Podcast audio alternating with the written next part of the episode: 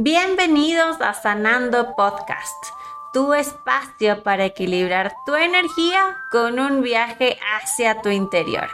Yo soy Chela Grijalva. Comencemos.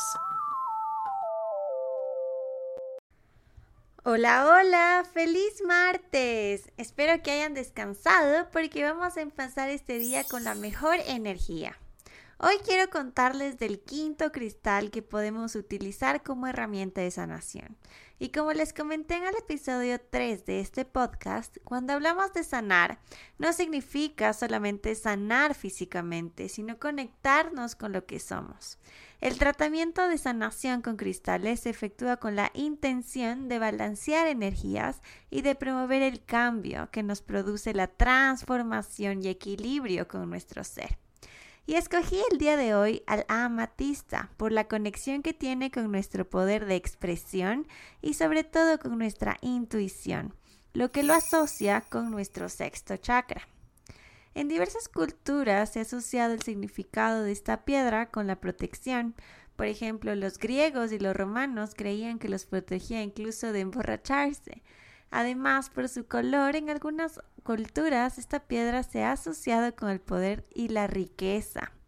Y actualmente los significados del cuarzo amatista han variado y en algunas culturas se han asociado a propiedades curativas y energéticas.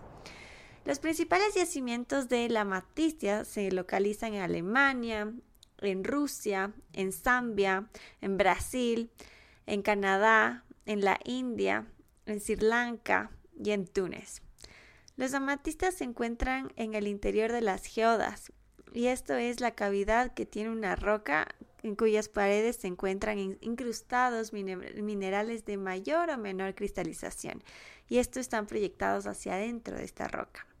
El, el amatista es una roca muy susceptible al calor, y por ello es que cuando se calienta, a temperaturas muy fuertes, por ejemplo sobre los 300 grados, este tiende a cambiar su color. Incluso se pueden convertir en naranjas, verdes, amarillos, cafés, dependiendo de la temperatura que hayan recibido. Y por eso también em, cuando te comentaba en el episodio de los citrinos, se hablaban de los citrinos falsos, que son cuando se cogen las amatistas y le exponen mucho a calor y que se hacen amarillos. Entonces, eso es ah, algo que hay que tomar en cuenta de este cristal, que es muy susceptible al calor.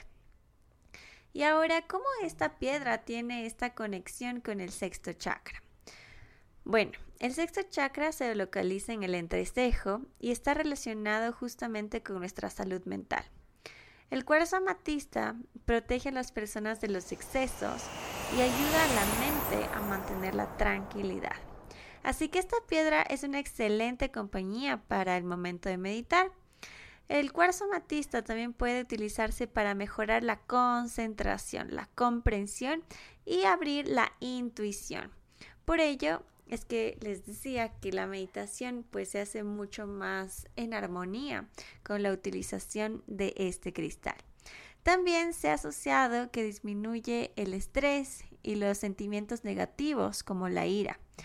Y por ello en algunos espacios se puede colocar cuarzos amatistas para equilibrar la energía basándose en sus propiedades. Entonces la puedes colocar en tu dormitorio, en la sala, en tu estudio, una biblioteca. De esa manera siempre vamos a tener energías equilibradas. Está considerada como la piedra que ayuda a los problemas relacionados con los dolores de cabeza, las migrañas. Así que si estás nerviosa o nervioso por algo, puedes usar alguna joya con amatista para equilibrar tu estado de ánimo y relajarte, ya sea en pulseras, en collares, en tobilleras. En este sentido, se cree que el amatista es una piedra que tiene que ver con el estado de ánimo, los dolores tensionales y de cabeza. De igual forma, como te explicaba en el episodio 3, solo con ponerte el cristal encima no significa que ya trabajará inmediatamente para ti, sino que puede ser una herramienta sanadora si sigues los siguientes pasos antes de ponértela.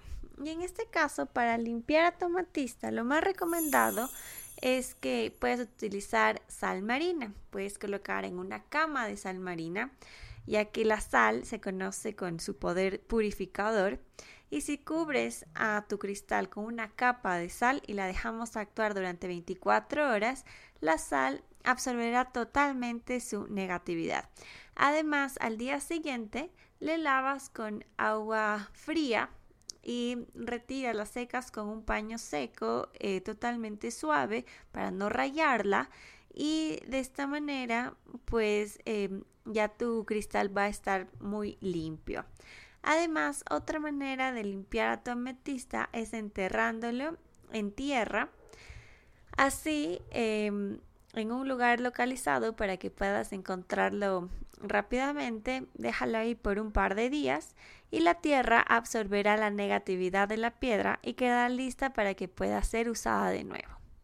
El incienso o el palo santo también es excelente por su poder de purificación. Así elimina las energías densas de cualquier espacio, persona y como te digo, sobre todo las piedras.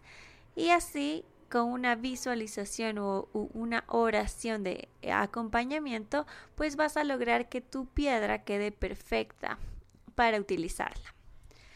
Y después viene el segundo paso antes de utilizar tu cristal. Primero fue la limpieza, este es cómo cargarlo. Y para que tu ametista esté radiante de energía, he recomendado que lo dejes bajo la luz de la luna, de preferencia cuando ésta esté llena. Así, de esa manera se recarga totalmente tu cristal. Y em, también eh, no es recomendable hacerlo bajo la luz del sol porque como ya comentábamos antes, al exponerle a temperaturas muy fuertes y sobre todo si está expuesta directamente al sol por varias horas, pues puede cambiar un poco las propiedades de tu cristal.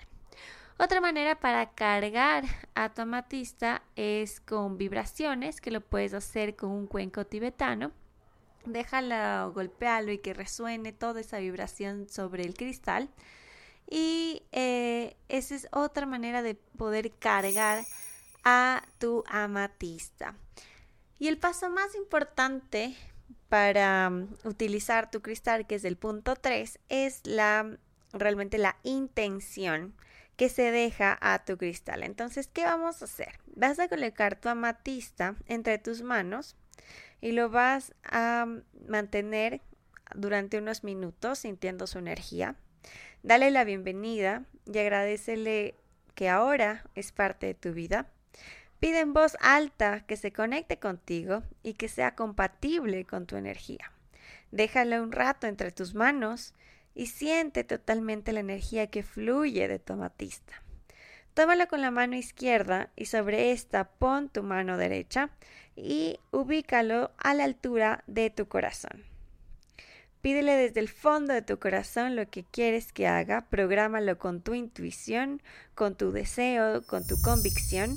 Por ejemplo, por las propiedades y características de la amatista, puedes decir algo como despierta mi intuición y ayúdame a visualizar mis oportunidades de varias perspectivas para transformar positivamente mi vida. Este es un ejemplo, tú puedes utilizar el que más vibre contigo. Pide con amor y humildad, conectándote siempre con Dios, el universo o tu divinidad. Y así ya puedes utilizar tu amatista, puedes ponerte como un dije, como pulsera, tobillera, llevarla en tu bolso, mochila, billetera o incluso puedes colocarlo en un espacio que quieras armonizar. Pero recuerda que la clave para el uso de tu cristal como una herramienta de sanación siempre será la intención y sobre todo si esta nace de tu corazón. Espero que hayas disfrutado de este episodio. Comparte con tus amigos y sígueme en todas mis redes sociales como arroba chela grijalva. Gracias por darte este espacio conmigo.